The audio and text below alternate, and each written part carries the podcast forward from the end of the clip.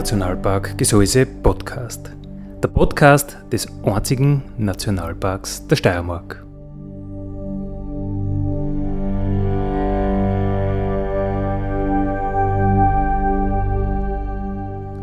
Alle zwei Wochen neu mit Themen aus dem Nationalpark Gesäuse und aus der Nationalparkregion. Daddy,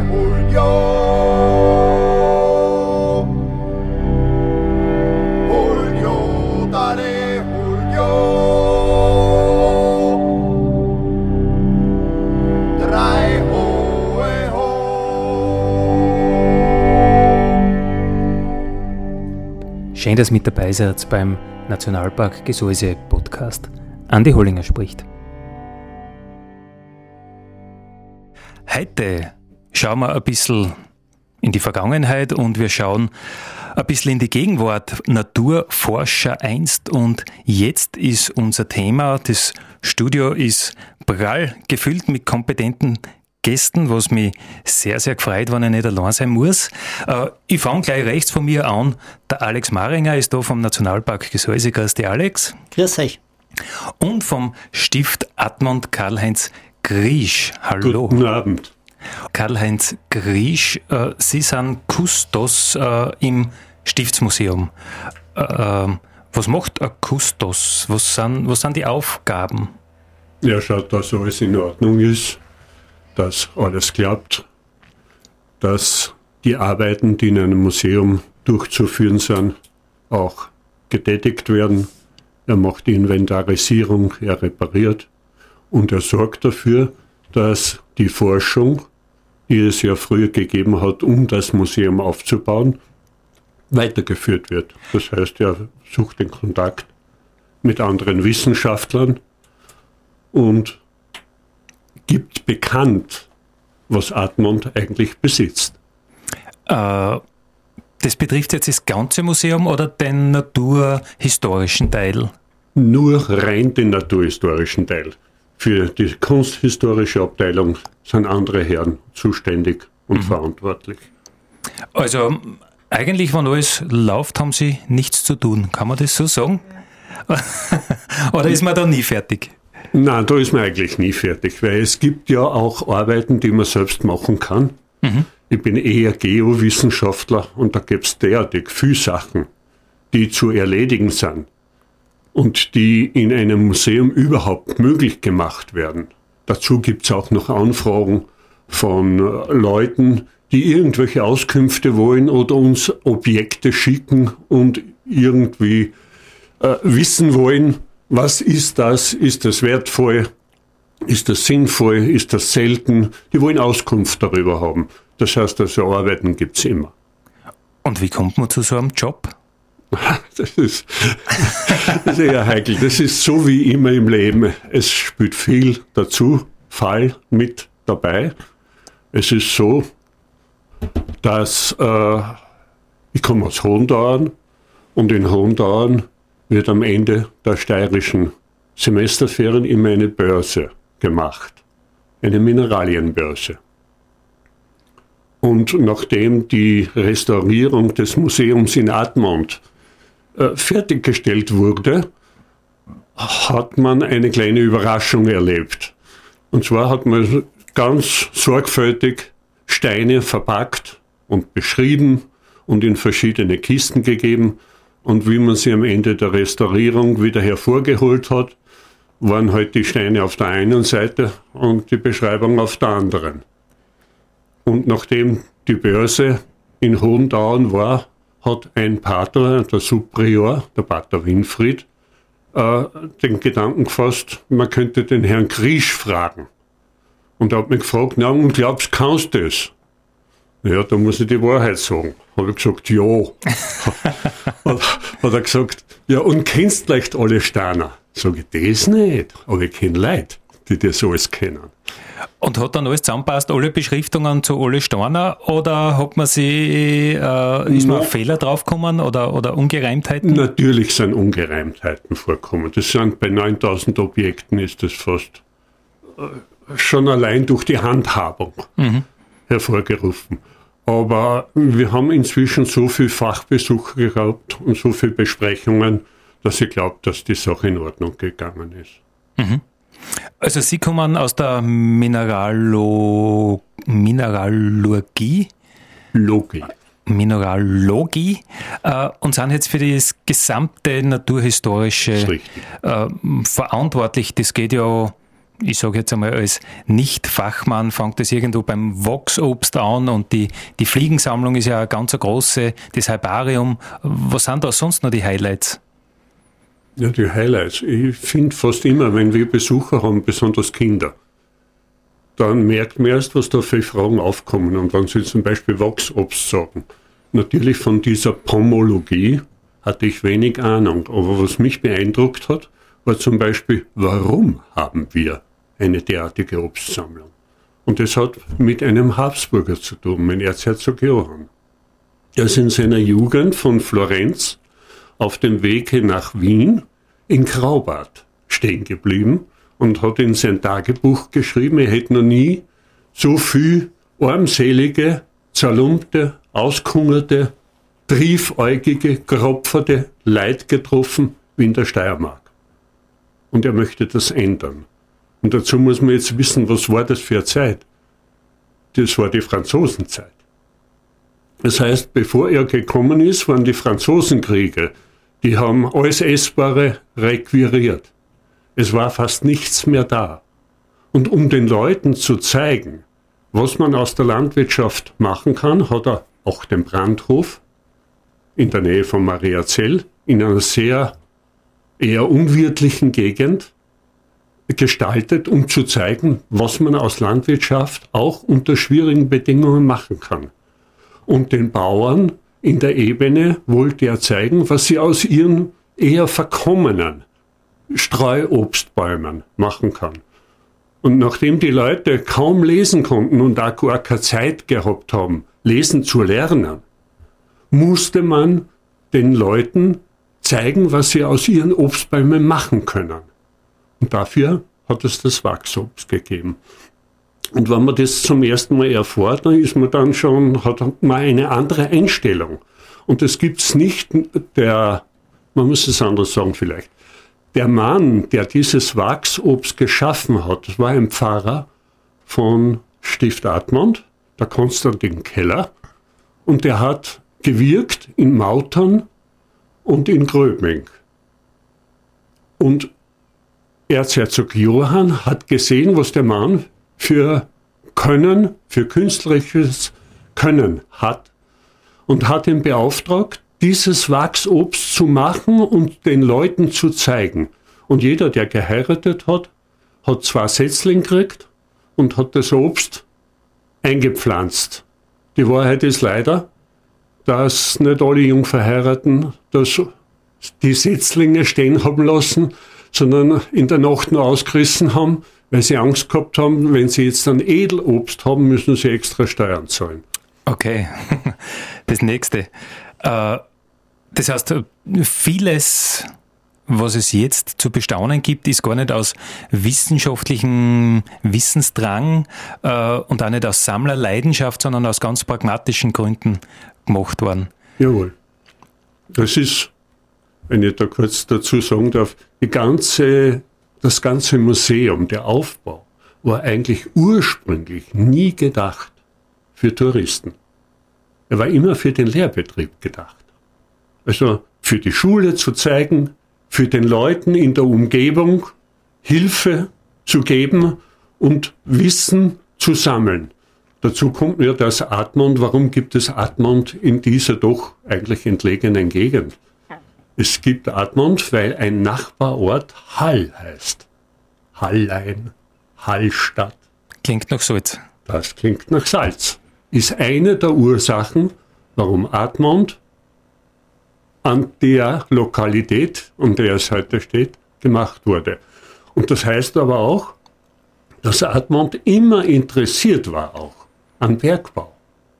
Und sie hatte ihm von Anfang an mit Bergbauinteresse, Fritzbachtal, Salzpfannen in Reichenhall, in Schladming, in Öblan, in Kammern. Überall war Admont mitbeteiligt, um ihre Leute einzuschulen, brauchte sie Beispiele. Sie musste den Leuten ja zeigen, was haben sie, wie schaut der Erz aus. Wie, wenn du in den Bergbau gehst, was ist die Leitschicht, der Leithorizont? Wo ist man drüber, wo ist man drunter? Er musste ein bisschen mehr wissen. Mhm. Dafür das Museum. Auch dafür. Es gibt noch andere Gründe auch. Das heißt, man hat einfach äh, Unterrichtsbehelfe gesammelt, dann ist man zu einer Sammelleidenschaft übergangen und irgendwann ist daraus Wissenschaft geworden. Ja, der Grund eigentlich, warum, das ist, die Klöster haben ja durchwegs immer Museen.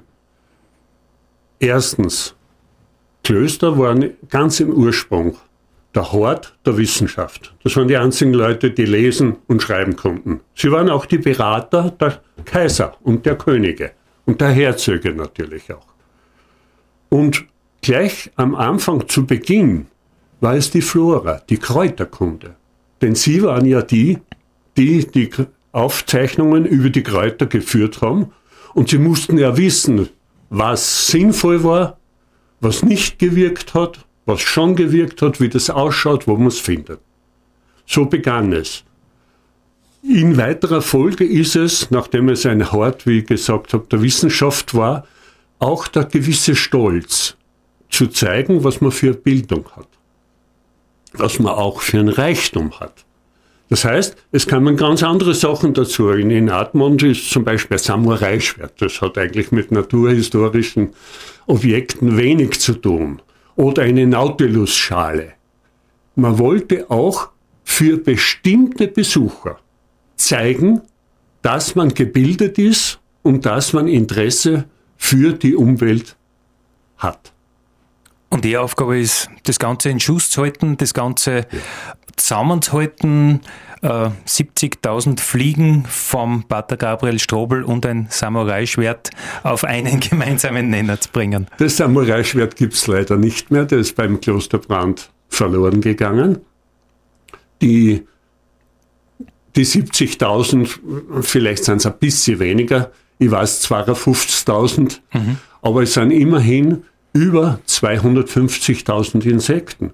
Und wenn man sich vorstellt, dass er auf einer Reise, zum Beispiel nach, nach, nach Spanien, nach Andalusien, auf der Heimreise über 20.000 Fliegen und 30.000 Käfer mitgenommen hat, dann darf man nicht vergessen, dass damals die Postkutsche unterwegs war. Also das war ein großer Koffer voll. Das war wirklich ein großer Koffer voll. Und er hat auch irgendwann einmal geschrieben, dass die Postkutschen im Ausland sehr gerne rot angestrichen sind, als Zeichen der Marter und der Pein. Alex, äh, wir haben vom Herrn Griesch gehört, 250.000 Insekten sind äh, in der naturkundlichen Sammlung vom Stift Admont beherbergt. Äh, was sagt dir das? Äh, Kribbelt's da, da unter den Fingern und du willst dir alle anschauen, ob es die heute noch gibt oder genetisch untersuchen lassen oder was, was bewirkt die Zahl bei dir? Naja, wir werden jetzt nicht alle vermanschern und irgendwie eine genetische Analyse draus machen. Aber ähm, es ist natürlich schon sehr spannend, was für Schatz da lagert und äh, gut äh, verwaltet wird. Und ich kann nur von unseren zahlreichen Forschern berichten, die äh, das als ganz wichtige Referenz auch sehen, für das heute und jetzt, weil wenn wir davon reden, dass wir seltene Arten haben, dass wir Arten schützen müssen, dass die Biodiversität äh, verloren geht auf der Welt, dann müssen wir uns ja auf irgendwas beziehen. Und da ist schon ein Museum ganz allgemein gesprochen und natürlich das Museum im Stift Atmund eine ganz wichtige Referenz, äh, um einfach zu sehen, was haben die Leute früher angeschaut und von wie vielen Orten haben wir da eigentlich gesprochen. Und da sind so Sammlungen wie vom Pater Gabriel Strobel ganz wichtig, dass man auch heute noch hingehen kann, das einzelne Tier aus einer Laut ziehen, das nur mal bestimmen kann und einfach in Kontext setzen zu dem, was wir uns heute anschauen. Äh, nur mal bestimmen ist, ist, ist sicher ganz eine spannende Sache. Wie haben die Leute das vorher angeschaut? Unter welchen Kriterien sind die Sachen schubladisiert worden oder in welches Kastel kehrt was rein? Und wie macht man das heute? Man hat ja ganz andere Möglichkeiten mit DNA-Analyse und äh, keine Ahnung, was da alles noch gibt. Genau, aber die klassische Taxonomie äh, stirbt sicher nicht aus. Also es ist auch heute noch wichtig, dass es Leute gibt, die äh, Tier anhand von bestimmten Merkmalen bestimmen können. Natürlich, desto kleiner die Tiere werden, desto komplizierter wird das Ganze. Bei Insekten muss man dann schon ziemlich fit sein, vor allem auch aufgrund der äh, großen Diversität, der Vielfalt, äh, die diese Gruppen dann sagen. Und äh, das Wichtige aber ist einfach an solchen Sammlungen, äh, das ist heute noch genauso vorhanden wie damals. Ähm, das ist auch nicht bei jedem Beleg so, sondern die Leute haben schon früher gewusst, was sie dann und haben das so aufgehoben, dass man das heute noch anschauen kann und eben auch in, äh, vergleichen kann mit den Orten, die man heute im Gelände zum Beispiel fangt. Und da geht es darum, wo die Härchen auf den Beinchen sind und wie die Flügeladern ausschauen. Also eine ganz spannende Sache. Und äh, das muss man auch dazu sagen, DNA-Analysen sind zwar jetzt modern, aber sie beantworten uns auch nicht wirklich alle Fragen, sondern es bleibt immer nur ein kleiner Teil offen. Was ja spannend ist, weil es wollen ja folgende Generationen auch noch was zum Tun haben. So ist es sicher, ja. Äh, und da, da schickst wirklich auch Leute, die im Nationalpark arbeiten, ins Stiftsmuseum, um was zu vergleichen oder der Wunsch kommt von der Wissenschaft selbst und du magst dann, legst dann Kontakte oder, oder wie läuft das ab im, im Tagesgeschäft? Ja, im Tagesgeschäft bin ich der, der die Kontakte legt. Da bin ich sehr dankbar, dass der Herr Grisch einfach uns auch den Zugang schon mal ermöglicht hat und dass wir da immer wieder die Möglichkeit haben, zusammenzuarbeiten. Ähm, es kommt dann ganz auf die Fragestellung drauf an, ob man in so eine Sammlung gehen muss oder ob man auf Literatur äh, zurückgreift. Es ist ja sehr viel niedergeschrieben, das haben wir heute auch schon äh, gehört in der Bibliothek Atmund. Und oft einmal reicht es einfach, diese äh, Dinge auch in der Literatur zu suchen. Ähm, manchmal reicht es eben nicht und man muss wirklich zu dem Objekt selbst gehen und das aus der Schublade ziehen. Wenn du da so die einstigen Naturforscher klingende Namen wie der Pater Mucha oder, oder der Pater Gabriel Strobel, äh, wenn du dann das so zurückdenkst und die heutigen Forscher die anschaust, was können die heutigen von den Alten lernen? Hm, das ist sicher ein schwieriger Vergleich. Ähm, ich glaube, was die Leute damals noch äh, gehabt haben, ist einfach, äh, sie haben sich ganz intensiv mit Themen auseinandersetzen können und äh, sind in ein bestimmtes Thema eingetaucht und waren nicht mit so viel Informationen bombardiert. Heute ist ja fast unmöglich, dass man universal Genie wird, dass man äh, alles Wissen vereint. Das war vielleicht vor 200 Jahren noch möglich. Ähm, heute ist das nicht mehr so. Heute ist man Spezialist und, äh, wenn ich so sagen darf, vielleicht auch gewisserweise Fachtrottel. Und da ist immer wieder wichtig, äh, den Blick zu erweitern, den Horizont zu erweitern. Und auch das sagen uns alte Forscher und sagt uns am Museum, dass man äh, ein bisschen einen anderen Blick auf die Dinge kriegt. Wie sehen Sie das, Herr Grisch? Ja, und für es genauso, nur ich bin mehr pragmatisch. Also was kann man damit machen? Und da gibt es durch die Insekten, die ja doch eher kurzlebig sind, und durch die Vererbung und durch die Regeneration, also durch die Generationen eigentlich, äh, Anzeichen geben. Wir wissen zum Beispiel, dass die Insekten auf verschiedene Gifte, die man früher an DDT zum Beispiel ist allgemein bekannt, resistent geworden sind. Das heißt also, es gibt in der Forschung, da kommen relativ viele Leute nach Admont oder häufiger Leute nach Admont, um zu zeigen, wie war es früher, was hat sich verändert, wie leben die Insekten heute, weil man kann von den Insekten so viel, ich brauche nur dran denken, nicht nur an die äh, Generationenfolge mit den Veränderungen, sondern auch andere Sachen. Nervensysteme werden erforscht. Oder wenn man eine Fliege, was hat die für einen Sehbereich? Warum hat sie den? Oder eine äh, relativ einfache Sache mit dem Kartoffelkäfer. Der war vor 150 Jahren ein relativ harmloses Insekt oder Käfer in Amerika und hat irgendwie eine Auswanderungswelle von Irland nach Amerika bewirkt, freilich nicht nur allein durch den Kartoffelkäfer, sondern auch durch politische äh, Voraussetzungen. Aber jedenfalls hat sich der so in kurzer Zeit so verändert, dass wir Forscher in der Zeit von Oxford haben, die sich interessieren, wie war das Insekt früher, unter welchen Bedingungen hat es gelebt? Weil man muss sagen, dieser Strobel hat ja noch eine Eigenschaft gehabt. Er hat für seine Vielfalt von Insekten eine unheimliche Aufzeichnung gehabt. Er hat für praktisch jedes Exemplar aufgeschrieben, wann, wo, wie das Wetter war, welche Gegend es war, ob steinig war, ob es Moor war. Also alles aufgezeichnet. Das heißt, man weiß auch möglicherweise die Höhenlage, äh, kann aufs Klima rückschließen, ja. wenn es jetzt wärmer geworden ist. Übrigens ist das für einen Kurator auch ein Problem, weil der gute Strobel hat es sehr, sehr sorgfältig gemacht, aber meine Haare sind auch deshalb weiß, denn er hat es in einer Kurzschrift gemacht, die ich leider auch nicht mehr gelernt habe. Die war vor dem Gabelsberger. Eine eigene. Okay. Nachdem viel Eigennamen dabei sind, tut man sich schon schwer. Äh, wo war früher das Hauptinteresse der Forscher und wo, Alex, sagst du heute das Hauptinteresse von jungen Forschern? Wenn man jetzt wieder beim Gabriel Strobel oder in der Zeit oder vor 150 Jahren anfängt, wo hat man hingeschaut? Was war interessant? Das, was die Alten, ist für mich etwas schwierig. Denn äh, wenn man sich überlegt, wie wird man Forscher oder wie wird ein Forscher Forscher? Äh, Forscher. es muss einmal ein Talent da sein, das ist ganz sicher. Und damit ein Interesse. Und dann kann es sein, dass auch sehr wichtig ist, dass man entweder ein Vorbild hat oder jemand, der einen für diese Aufgabe vorbereitet. Ist nicht unbedingt notwendig, es gibt genug. Newton zum Beispiel hat eigentlich niemand gehabt, hat das selber gemacht. Während wenn jemand sagt Darwin, Charles Darwin, der hat sehr wohl Förderer und Mentoren gehabt, die ihn dazu gebracht haben. Zurück zum Strobel. Warum er begonnen hat, schon in frühester Jugend zu sammeln, ist leider nicht bekannt. Bekannt ist aber, dass er nach der Unterstufe des Gymnasiums, das er in Admont besucht hat, in die Oberstufe gekommen ist und die gab es damals in Kremsmünster. Und dort gab es einen Stiftsarzt, den Dr. Pötsch.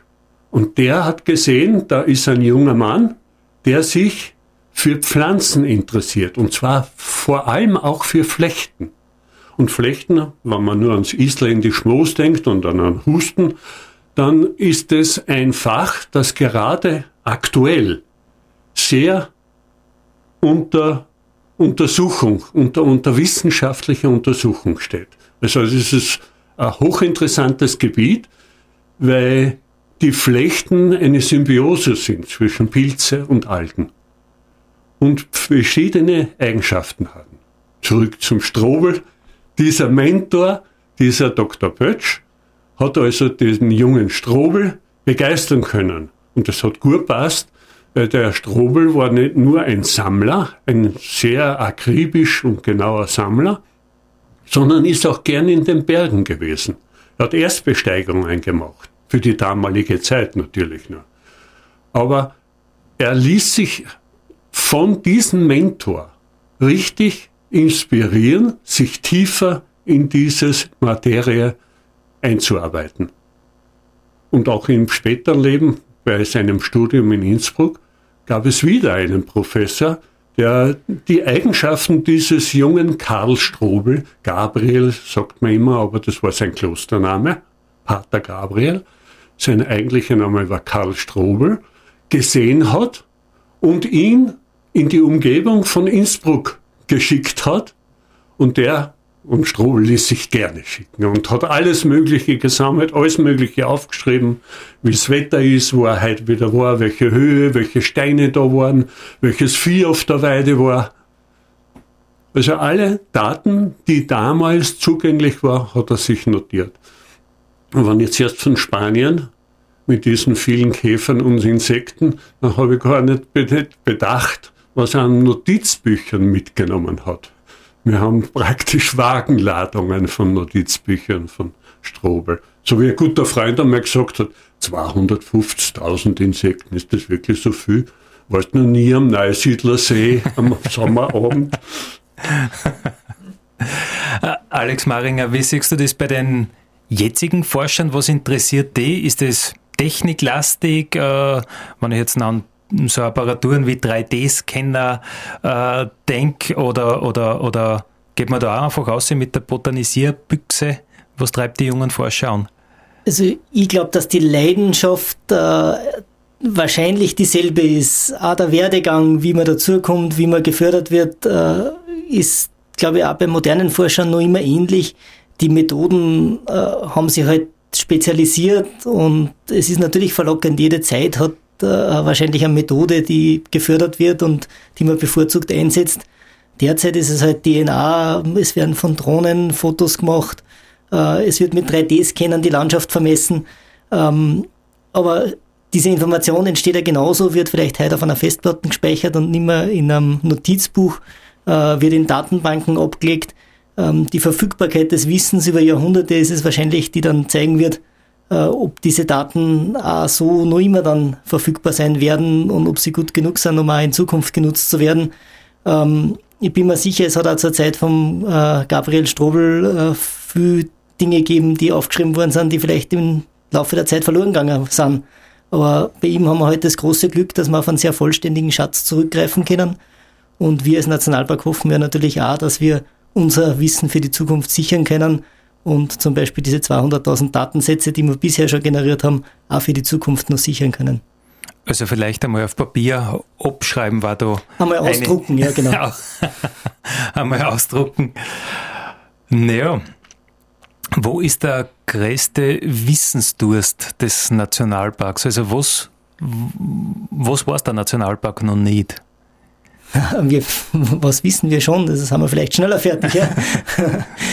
ähm, es interessieren uns sicher geschützte Arten. Äh, wir sind ja Rückzugsgebiet für seltene und gefährdete Arten. Äh, in der Wildnis kommt eben nur vieles vor, was in unserer Kulturlandschaft, in unserer verbauten Landschaft nicht mehr vorkommt. Und äh, da haben wir natürlich schon einen riesen Wissensdurst, auch diese sehr seltenen Orten zu ergründen und vielleicht auch den Grundstein zu legen, wie wir sie in Zukunft schützen können und weltweit erhalten können. Was mich aber noch interessiert, Herr Griesch, äh, wie war das Standing innerhalb vom Stift äh, von diesen Forschern? Ich meine, äh, Kloster stellt man sich vor als ein Ort der geistlichen Einkehr und dann gibt es welche, die sagen, ja, aber ich will was wissen, ich will, ähm, ich will mich mit, dem, mit der Realität auseinandersetzen oder, oder ich will was erforschen. War das innerhalb der Geistlichkeit äh, unumstritten oder war das zwangsweise erforderlich oder, oder gibt es da was überliefert, wie man das intern gesehen hat? Ist eine relativ schwierige Frage, gerade heute, weil es natürlich einen Personalmangel in der Kirche gibt. Und es gibt natürlich überlastete Pfarrer, die lieber einen Pastoralassistenten hätten, als wie ein Museum das Geld benötigt. Und ein Museum kann nie gewinnbringend sein. Also das ist ganz und klar ausgeschlossen. Es kann relativ billig geführt werden, aber es kann nie gewinnbringend sein. Warum gab es das. Erstens waren die Pfarrer oder die Patres, insgesamt der Konvent, früher gebildete Leute, die schon vorher ihre Interessen gehabt haben. Und es gab auch vor Gabriel Strobel schon ganz berühmte, Sie haben heute den Pater Mucha erwähnt als Historiker, der Mitbegründer war von der Historikerkommission in der Steiermark mit. Wir haben den Abt Kugel, Kugelmeier, der das Museum dann eigentlich wirklich auf eine Basis gestellt hat, die wissenschaftlichen Ansprüchen besser genügt haben. Warum, ob das immer gut angekommen ist, ist selbst heute ein Problem. Was mir das Herz weit gemacht hat bei meinem ersten Besuch, nachdem ich eingeladen wurde, in das Naturhistorische Museum zu kommen und die Steine zu ordnen, war, dass mich über dem Eingang zum Büro des Kurators ein Bild aufgefallen ist. Und das war nicht absolut von mir erwartet. Das Bild war von Charles Darwin. Und das heißt, es gibt heute noch Probleme.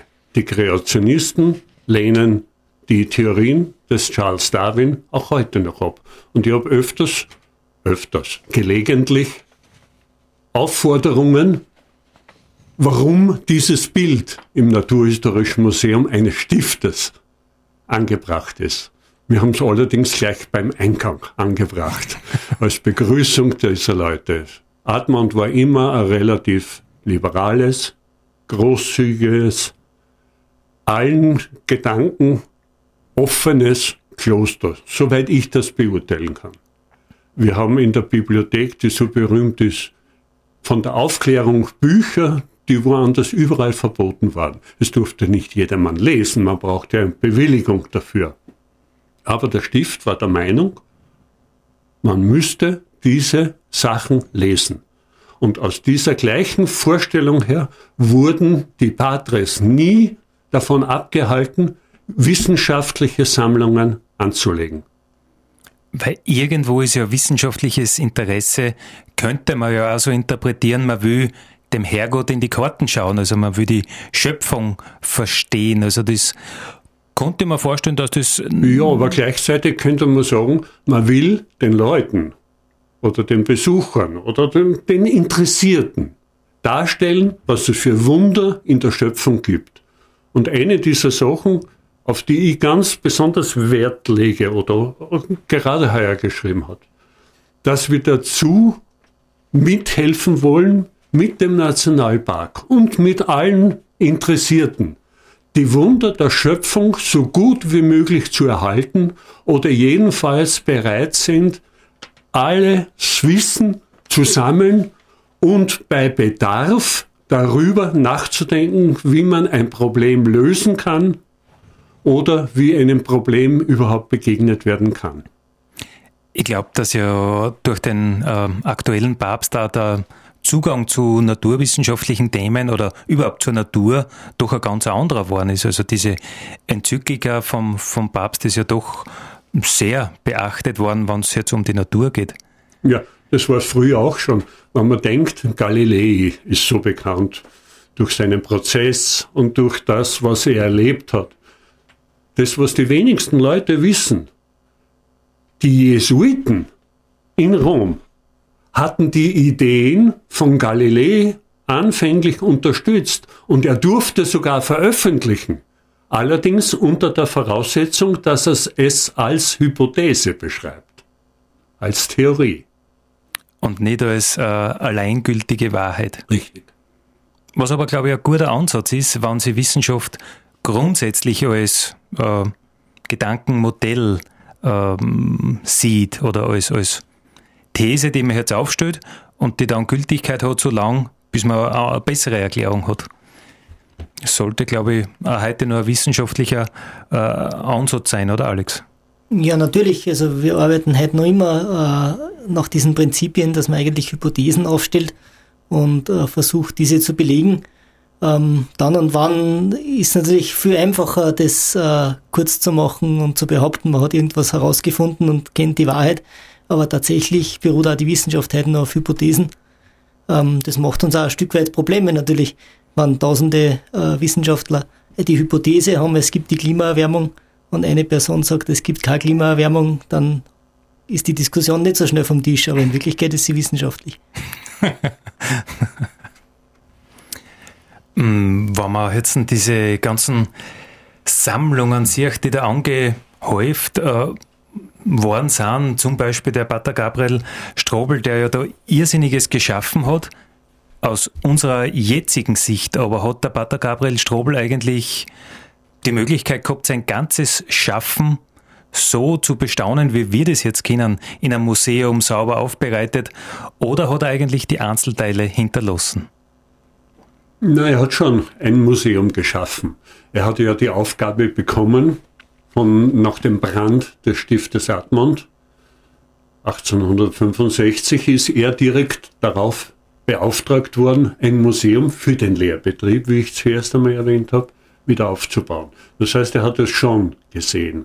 Aber er hat sein ganzes Schaffen und seine ganze Kraft in dieses Museum gelegt, obwohl er daneben natürlich noch Seelsorger war und Naturkundeunterricht in Seitenstädten, in Melk und in Admont gab und auch in Admont als Direktor wirkte. Er hat derartig viel gearbeitet, nennen Sie die 250.000 Insekten, 9.000 Objekte an Mineralien, etwa 70 bis 80.000, wir wissen es gar nicht, weil da sind wir gerade dabei. Herbarblätter, also Pflanzen, die er genau beschrieben und gesammelt hat. Es hat allerdings auch ein Resultat gezeigt. Er hat derartig viel gearbeitet, dass er 1910 einen Schlaganfall erlitten hat und 15 Jahre halbseitig gelähmt war. Er konnte also sein Museum nicht mehr besuchen und hat noch 15 Jahre im Bett gelebt. Ein Workaholic schon damals. Alex, wie siehst du das? Braucht die Wissenschaft das Museum oder braucht das Museum mehr Wissenschaftler? Na, wirklich spannend wird es dann, wenn beide aufeinander zugängen äh, und die Summe der Teile ist ja meistens mehr. Also das dann darzustellen, auch für die breite Öffentlichkeit, das kann nur gelingen, wenn beide gemeinsam an dem werken.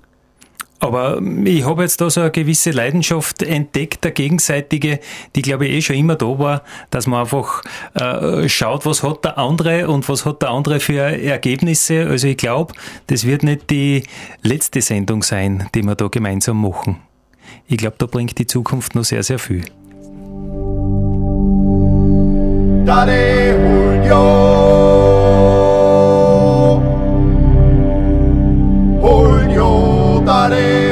Julio.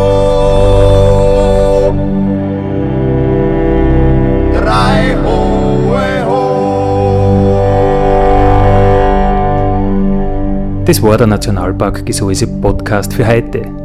Ich freue mich, wenn ihr wieder mit dabei seid in 14 Tagen. Vielen Dank.